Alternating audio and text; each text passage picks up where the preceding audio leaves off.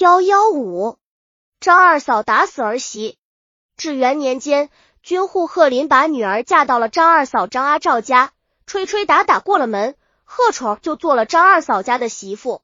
贺儿过了门，娘家还放着一一些东西没带过来，大都是定亲后婆家送的一些聘礼。不巧贺家失火，顷刻之间家产化为灰缺。照理遭遇这种不义之灾。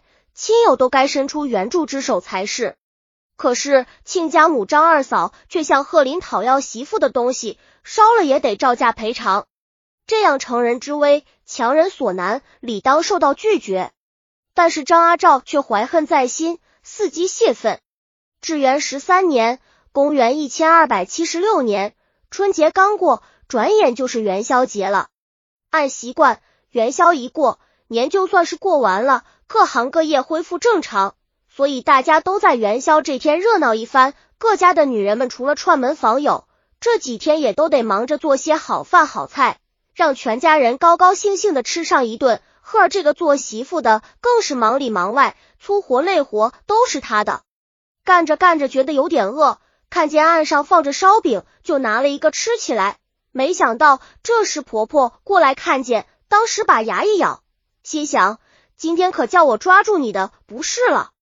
二话没说，上去就抓住贺丑的胳膊，一手推住他的肩膀，把贺丑按倒在炕上，顺手接起身上的衣服，用棍子在贺的屁股上打了几十下。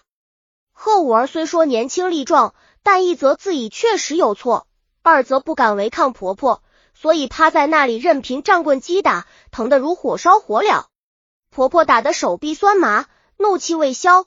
又拉起一把，把贺丑推倒在地，刚好倒在火塘上，顿时肩膀和胳膊烧起了一片燎泡。媳妇被连打带烧，疼痛不堪，对人还只敢说是不小心叫火疗伤了。婆婆又不让人送水送饭，忍无可忍，贺丑在正月十七那天又爬起来去找了块冷饼吃。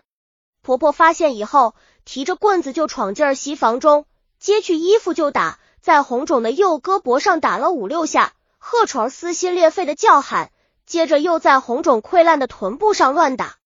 这一打引起炎症扩散，窜到腰部。没过两天，贺丑儿疮毒攻心，一命呜呼，年轻轻的生命就断送在婆母的棍杖之下。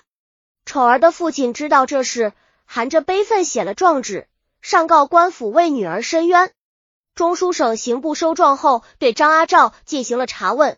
张氏承认是因为贺林不肯赔儿媳的物件，以此泄恨，借偷吃烧饼将贺丑儿重打成伤，以致疮发致命身死。经省部议，按张阿照所犯，量刑已决四十七下，单一受刑。既是同居，烧埋银不需争理。贺丑儿一条人命，却只换了婆婆挨四十七板，就算了结了。陆羽剧原典章编写。本集已经播放完了，喜欢的话记得订阅专辑，关注主播主页，更多作品在等你哦。